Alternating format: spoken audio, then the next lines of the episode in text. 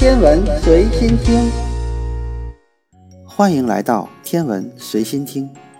曾经有这样几句话形容理论和实验物理界的科学家：理论物理废纸，实验物理废钱；理论和实验物理废米。当然，这是褒奖费米同志是二十世纪最后一位理论与实验物理兼备的罕见人才。费米这样的科学家实在难得，但我们今天要说的却是一位连费米都仰望二十世纪物理界的超级大佬——爱因斯坦。他在理论物理界的地位首屈一指，他创立的理论，整个二十世纪甚至二十一世纪都在验证。有很多不了解狭义相对论的朋友认为，狭义相对论是爱因斯坦独创的，一般都只有一句。一九零五年，爱因斯坦的狭义相对论横空出世。事实上，确实是横空出世，但却是很多科学家的铺垫。爱因斯坦也曾经说过。如果他不推出狭义相对论，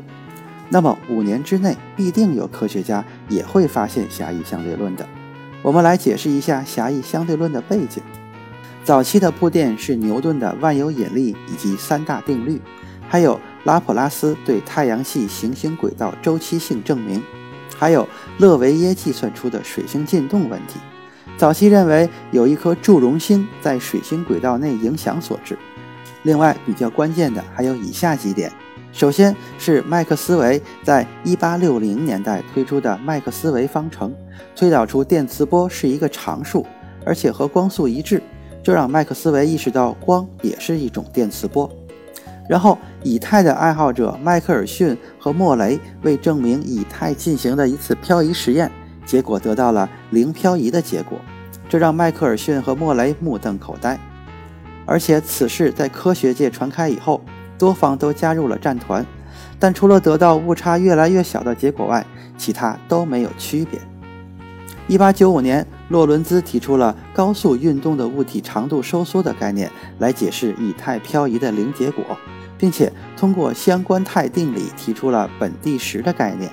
利用这个理论，洛伦兹解释了光行差和多普勒平移，以及斐索流水实验。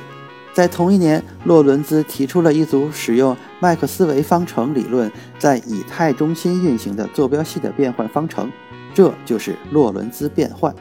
一九零零年，庞加莱则对洛伦兹的本地时以光速同步为之解释。一九零四年，庞加莱独立于爱因斯坦提出了相对性原理。任何力学和电磁学实验都不能区分静止和匀速运动的任何惯性参考系。到这里，大家应该知道，狭义相对论的光速不变和下移相对性原理都已经准备好了。所以，1905年，爱因斯坦推出狭义相对论只是一个阶段性的总结，加上开创性的思维的结果。如果没有麦克斯韦、洛伦兹和庞加莱，那么爱因斯坦不知道要耕耘多少年。而且，就凭爱因斯坦理论物理学的底子，那些需要实验物理支撑的数据是难以拿到的。当然，爱因斯坦并没有独吞功劳。开头，爱因斯坦就已经定义狭义相对论的性质了。广义相对论虽然用到了很多数学与物理工具，但这个理论从头至尾都是爱因斯坦独立思考成型的，唯一求助于其他科学家也仅仅是数学工具。因此，从这一点上来看，爱因斯坦独享广义相对论的荣耀是毫无疑问的。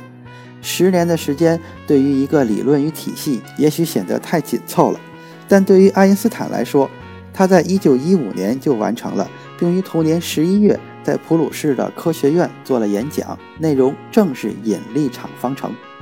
这个方程是一个二阶非线性偏微分方程组，在数学上求解十分困难，爱因斯坦自己也只能近似方法推导出多个预言。但最著名的还是要数史瓦西在1916年得到的第一个精确解释——史瓦西度规。大家都知道，这是黑洞的理论基础。1917年，爱因斯坦将引力场方程应用于整个宇宙，开创了相对论的宇宙学应用领域。但爱因斯坦比较倾向于宇宙静态论，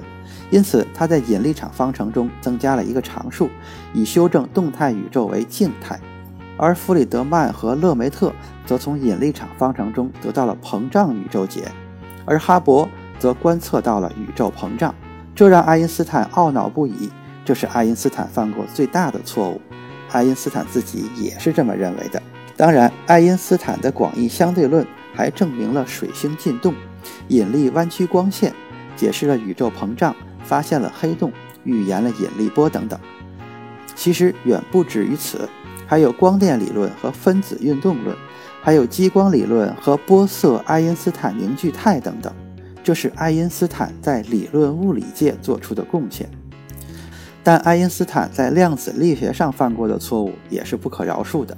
也许他太中意于世界的连续，以至于几乎就抛弃了他也是量子力学的开创者之一。他反对量子力学从初期的试图根本性推翻，到中期和波尔的各个交锋，再到后期的量子理论不完备性等等。几乎可以说，一九二七年之后，即使爱因斯坦去钓鱼，也对科学界不会有大的损失。可见，爱因斯坦还是犯了一个不可饶恕的经验主义错误。